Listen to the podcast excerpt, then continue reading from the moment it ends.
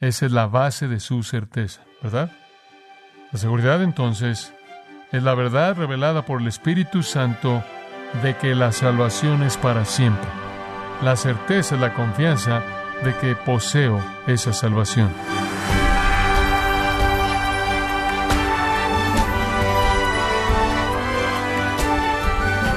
Sea usted bienvenido a esta edición de Gracia a vosotros con el pastor John MacArthur. La estrategia de las empresas de seguridad privada busca convencer a sus clientes de que ellos se encargarán de la seguridad de su negocio y así ellos se concentren en otras áreas de su empresa. ¿Es esta la misma estrategia usada por Dios en su salvación espiritual? Bueno, el pastor John MacArthur en la voz del pastor Luis Contreras le mostrará cómo es que Dios asegura su salvación para que usted se dedique a vivir una vida digna del llamado divino. Estamos en la serie Mitos acerca de la salvación, aquí en Gracia a vosotros. Permítame comenzar leyendo en el versículo 5. Segundo de Pedro capítulo 1 versículo 5. Vosotros también, poniendo toda diligencia por esto mismo, añadid a vuestra fe virtud, a la virtud conocimiento, al conocimiento dominio propio, al dominio propio paciencia, a la paciencia piedad, a la piedad afecto fraternal. Y al afecto fraternal amor. Porque si estas cosas están en vosotros y abundan, no os dejarán estar ociosos ni sin fruto en cuanto al conocimiento de nuestro Señor Jesucristo. Pero el que no tiene estas cosas tiene la vista muy corta, es ciego, habiendo olvidado la purificación de sus antiguos pecados. Por lo cual, hermanos, tanto más procurad hacer firme vuestra vocación y elección. Porque haciendo estas cosas, no caeráis jamás, porque de esta manera os será otorgada amplia y generosa entrada en el reino eterno de nuestro Señor y Salvador Jesucristo. Ahora, a partir de esos versículos, quiero llevarle una frase en el versículo 10. Tanto más, procurad hacer firme vuestra vocación y elección. Supongo que todos nosotros, como cristianos, tenemos momentos en algún punto de nuestra experiencia cristiana en donde no estamos seguros si somos salvos. Hay esos momentos cuando las dudas entran en nuestras mentes. Algunas veces no son más que momentos pasajeros. Algunas veces duran mucho tiempo. Algunas veces parecen casi un estilo de vida. Algunas veces pueden hundir a alguien en la desesperanza de la cual les parece imposible levantarse. Hay muchas personas que han confesado públicamente a Jesucristo, que carecen de la certeza del amor de Dios, que carecen de la certeza y la confianza de la vida eterna, que no están seguros si han sido llamados y no están seguros que han sido escogidos, no están seguros que son salvos. Uno de los deberes pastorales que ha pertenecido a los pastores por mucho tiempo, desde los tiempos del Nuevo Testamento, ha sido este asunto de tratar de ayudarle a la gente a entender la verdad acerca de su condición espiritual. Las dudas acerca de la salvación de uno son comunes en la vida de muchos cristianos, y eso a pesar de todo lo que Dios ha dicho. Ahora, hay un versículo sorprendente que podría tomar del Antiguo Testamento, quizás lo quiere escribir, probablemente quiera verlo, Isaías 32, 17. Isaías 32, 17 dice esto, la obra de justicia será paz, y el efecto de la justicia, quietud y certeza para siempre. Permítame leerlo otra vez.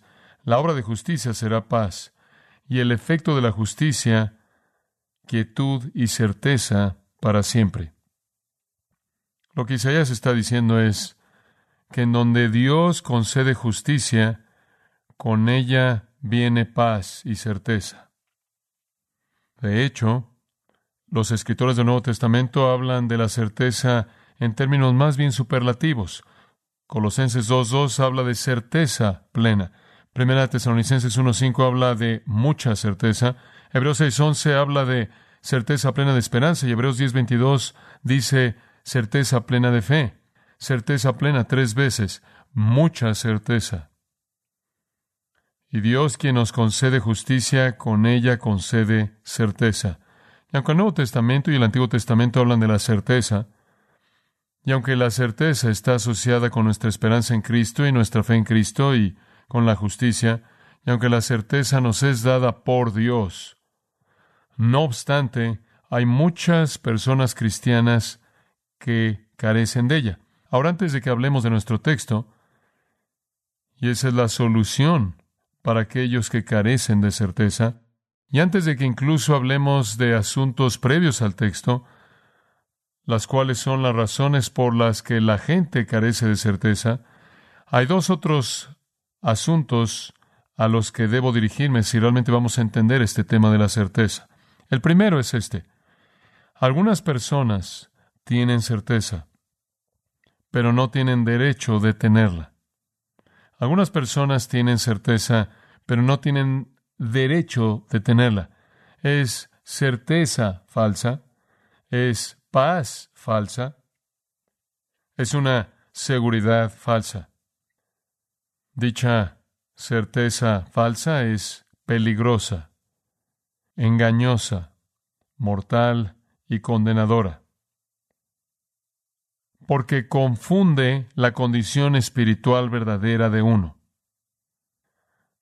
La canción espiritual antigua lo dijo de manera simple. Todo el mundo está hablando del cielo, pero no va ahí.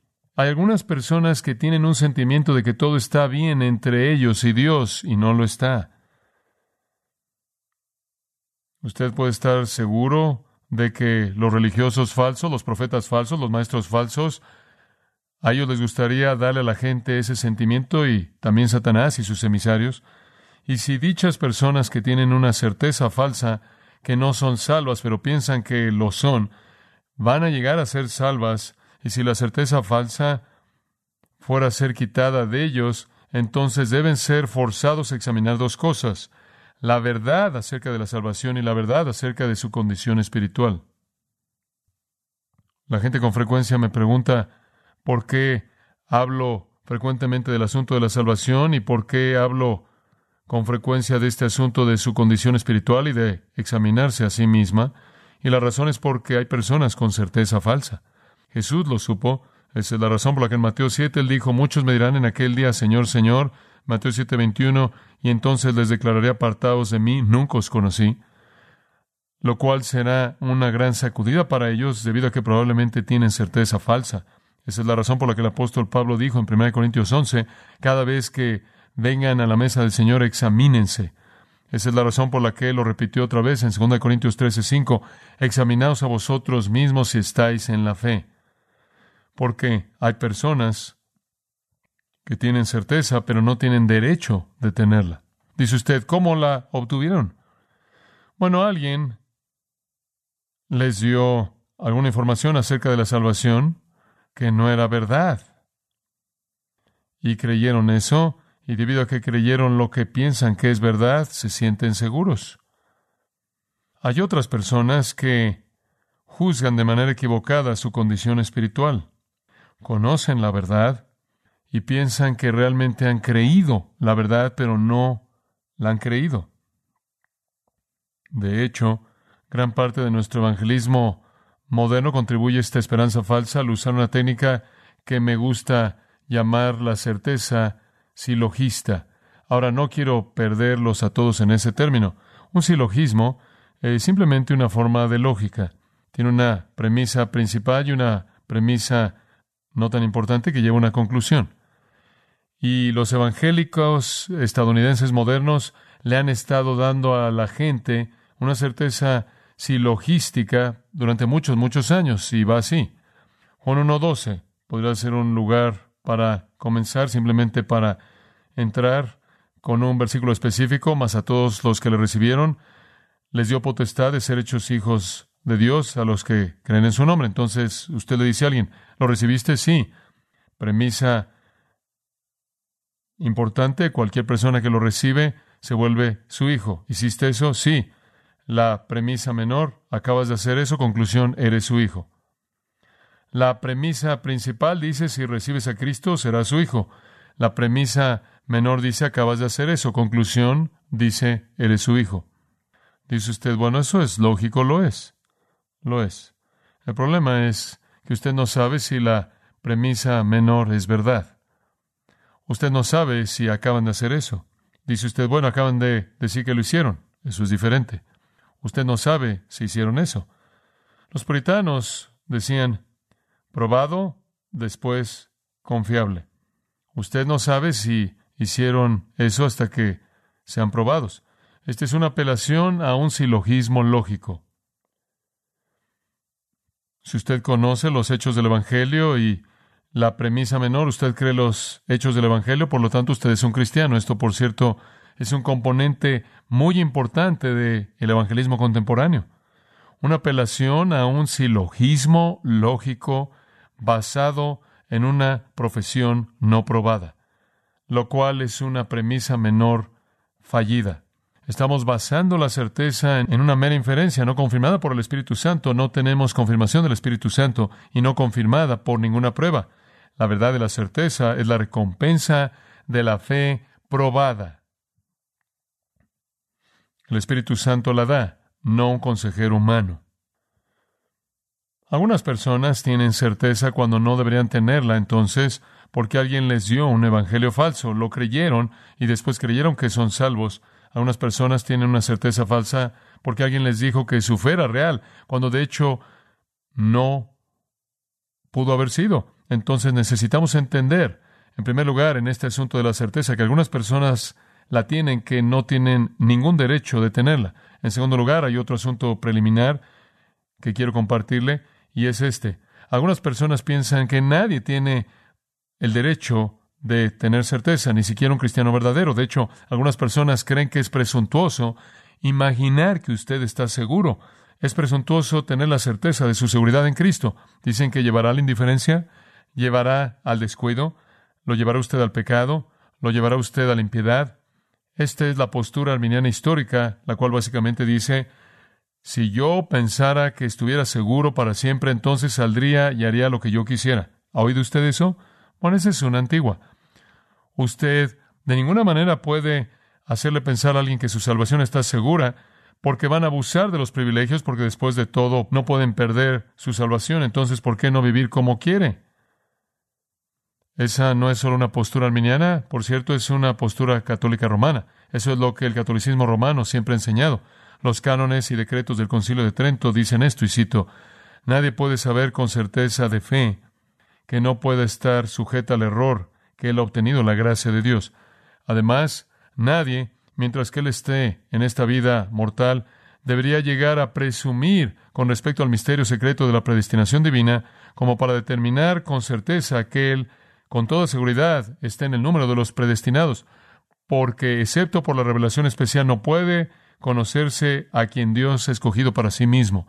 Si alguien dijera que un hombre que ha nacido de nuevo y es justificado está obligado por la fe a creer que ciertamente está en el número de los predestinados, que sea anatema. Así dice la Iglesia Católica.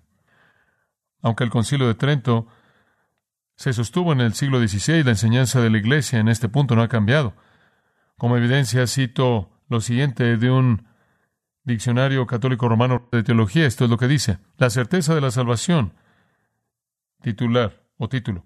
Un concepto de la teología protestante que significa una creencia en la justificación tan firme que esta creencia es incoherente con cualquier duda de la salvación definitiva de un hombre. Dicha certeza de salvación la cual la teología católica describe como absoluta, fue repudiada por el Concilio de Trento, porque mientras que el cristiano se le prohíbe de manera absoluta a dudar lo que Dios ha hecho en Jesucristo o dudar de su voluntad salvífica universal, esto no excluye toda duda posible de la salvación eterna de uno. Fin de la cita. Jesse Berkauer, en su libro Conflicto con Roma, se esfuerza para mostrar que la negación de Roma de la certeza de la salvación es coherente con su concepción de la naturaleza de la salvación. Es precisamente, dice él, debido a que la Iglesia Católica Romana concibe la salvación como un esfuerzo conjunto entre el hombre y Dios y como una bendición que solo puede ser mantenida mediante el hacer buenas obras que debe decirle al creyente, nunca puedes estar absolutamente seguro de tu salvación, porque si la certeza de uno de salvación debe estar basada en el desempeño de uno de buenas obras, lo más que él o ella pueda alcanzar es el tipo de certeza de conjeturas que permite. ¿Por qué? Porque si mi salvación depende de Dios y de mí, podría yo echarla a perder. Entonces, en donde usted tiene al hombre involucrado en la salvación o en donde usted tiene en la teología arminiana al hombre involucrado en la salvación, usted tiene la ausencia de seguridad. Porque el hombre puede fallar. Pero en donde usted tiene en la teología bíblica histórica, en donde la salvación todo es la obra de Dios, usted tiene la doctrina resultante de la seguridad, lo cual lleva a la certeza. La pregunta básica involucrada aquí es si uno es salvo por gracia únicamente o si la salvación de uno depende en parte de él, de sus obras buenas de mérito. Si lo último es verdad, uno nunca podría estar seguro de la salvación. No obstante, si lo anterior es verdad, como los reformadores enseñaron, entonces uno puede estar seguro de la salvación, aunque él o ella no siempre pueda poseer de manera plena esa certeza. Ahora, presentamos esos dos puntos de manera clara. Algunas personas tienen certeza que no tienen derecho de tenerla. Algunas personas niegan que alguien puede tener certeza. Pero concentrémonos en la verdad acerca de la certeza. Muy bien, la certeza verdadera, como la escritura la enseña. No una creencia falsa, sino certeza verdadera. Lo que queremos hacer es exactamente lo que dice en el versículo 10. Cuando nuestra serie termine, Queremos que usted esté seguro acerca de su llamado y elección de usted. Queremos que usted, sin lugar a dudas, diga, yo estoy entre los predestinados, yo estoy entre los escogidos, yo soy escogido, yo soy llamado. Yo estoy eternamente seguro y disfruto mi certeza. Pero antes de que podamos resolver el problema, tenemos que presentarlo. Entonces, quiero hacer simplemente una pregunta básica. ¿Por qué es que la gente carece de certeza? ¿Por qué la gente carece de certeza? Bueno, obviamente podríamos responder eso al decir, bueno, algunos de ellos no tienen salvación, esa es la razón por la que no se sienten seguros. Tiene razón, pero vayamos más allá de eso. ¿Por qué razones que la gente que es cristiana carece de certeza? Le voy a dar varias razones. Muy bien. Número uno. Y por cierto, esta no es una lista inspirada. Esto es simplemente mi propia mente conforme he estado pensando en estas escrituras, preparándome para esta serie. ¿Por qué razones que la gente carece de certeza? Razón número uno, y podrá haber más, podrían ser mejor dichas, pero esto nos va a ayudar. Número uno, algunos podrían carecer de certeza por estar bajo la predicación fuerte acerca del estándar santo de Dios. Algunos podrían carecer de certeza debido a que están bajo predicación fuerte acerca del estándar santo de Dios. ¿Qué quieres decir con eso? Bueno, lo que quiero decir es predicación demandante, predicación que confronta, predicación que convence de pecado, que sostiene en alto un estándar alto de santidad, el tipo de predicación que fuerza a la gente a ver su pecaminosidad, que los fuerza a reconocer la santidad de Dios, que los llama a un estándar sublime de vida cristiana. Podría llevar algunos a una falta de certeza. Dice usted, bueno, ¿es malo eso? No, realmente no. El púlpito apropiadamente es el creador de corazones ansiosos. Ese es uno de sus deberes, porque debe convencer de pecado a aquellos que tienen una certeza falsa, ¿verdad? Debe confrontar el pecado debe llamar al estándar más alto y más santo. Y debido a todos esos mandatos, podría tener el efecto de desestabilizar a algunas personas y hacerlos titubear acerca de la realidad de su condición espiritual, porque se comparan a sí mismos con ese estándar y dicen, quedo tan terriblemente corto de eso, quizás ni siquiera soy cristiano.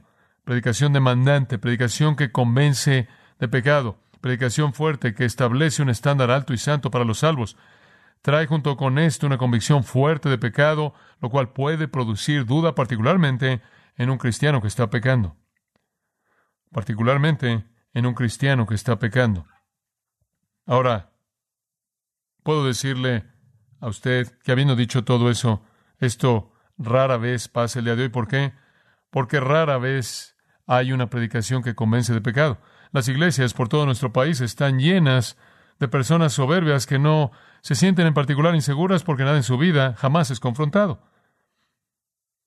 Rara vez sucede porque la predicación ni convence de pecado ni es fuerte, ni la predicación necesariamente establece un estándar particularmente alto. De hecho, si usted fuera a preguntarle a el grupo de predicadores, digamos promedio, si han predicado mensajes acerca de la certeza de la salvación, podría ser algo raro encontrar alguno que lo hiciera. Y si usted encontrara uno que dijera, sí, he predicado de la certeza, él probablemente le diría, de lo que he predicado ha sido un mensaje para hacer que todo el mundo se sienta seguro.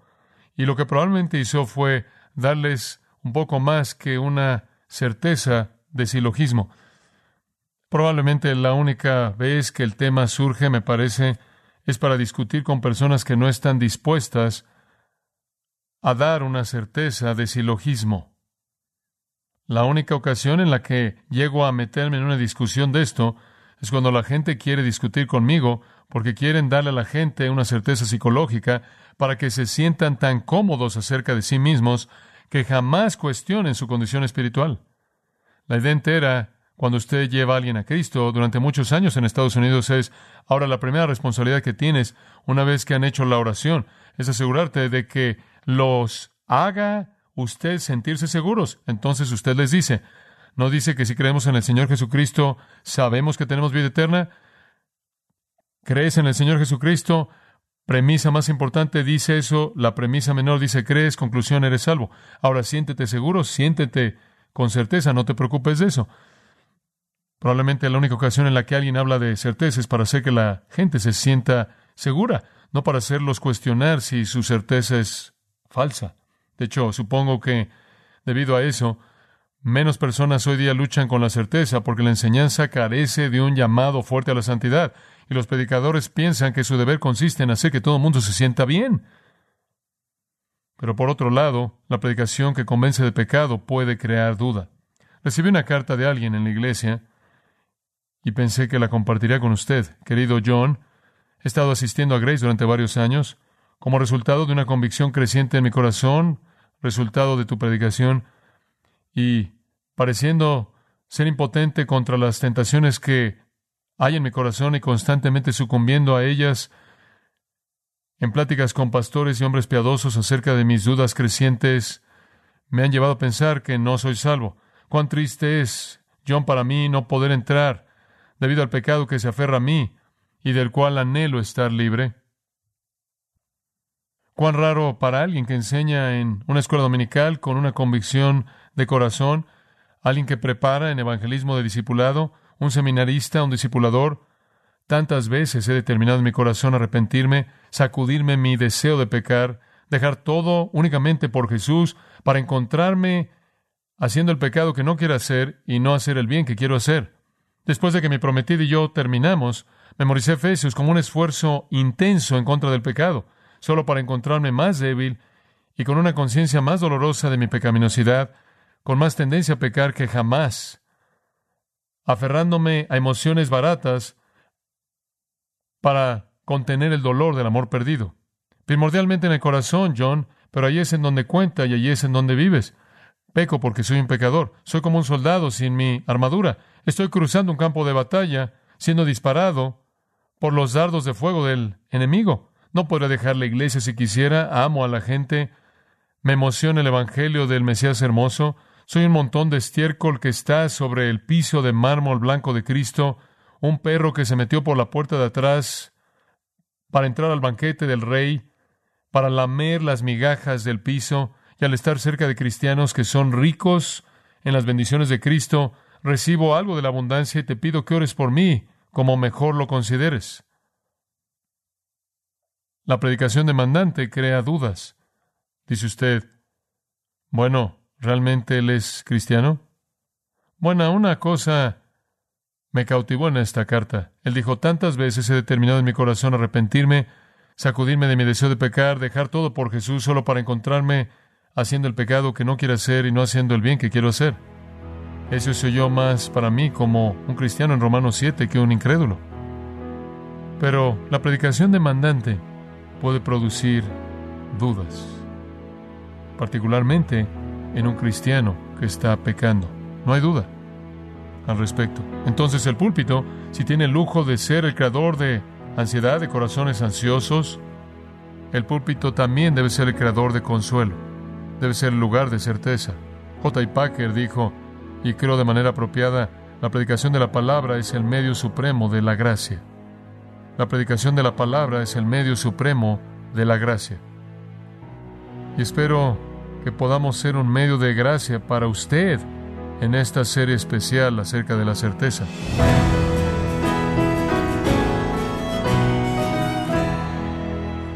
Pastor John MacArthur nos recordó que el efecto de la justicia de Dios aplicada al creyente será paz, y la labor de esa justicia brinda reposo y seguridad para siempre. En la serie Mitos acerca de la salvación, lo esperamos en la próxima edición, en gracia a vosotros. Estimado oyente, quiero recomendarle el libro Doctrina Cristiana Esencial, en donde John MacArthur ofrece una versión condensada de su teología sistemática, reteniendo la claridad doctrinal de la misma. Adquiéralo en la página de gracia.org o en su librería cristiana más cercana. Recordándole que puede descargar todos los sermones de esta serie mitos acerca de la salvación, así como todos aquellos que he escuchado en días, semanas o meses anteriores, animándole a leer artículos relevantes en nuestra sección de blogs, ambos en gracia.org. Si tiene alguna pregunta o desea conocer más de nuestro ministerio, como son todos los libros del pastor John MacArthur en español, o los sermones en CD que también usted puede adquirir, Escríbanos y por favor mencione la estación de radio por medio de la cual usted nos escucha en gracia a vosotros. Es importante conocer no solo el país y ciudad de donde usted nos escucha, sino también la radio. Para quienes contactan nuestro ministerio por primera vez, pueden solicitar una copia del mensaje de promoción sin costo alguno, un mensaje por oyente únicamente. Si usted vive en los Estados Unidos o Puerto Rico, escríbanos a Gracia Vosotros, P.O. Box 4000, Panorama City, California 91412. O puede escribirnos a través del siguiente correo electrónico radio arroba Esto ha sido todo por hoy y queremos agradecerle su sintonía de lunes a viernes en nombre de John MacArthur y del personal de este organismo, invitándole para que nos acompañe en la próxima edición y así juntos continuar desatando la verdad de Dios un versículo a la vez en gracia a vosotros.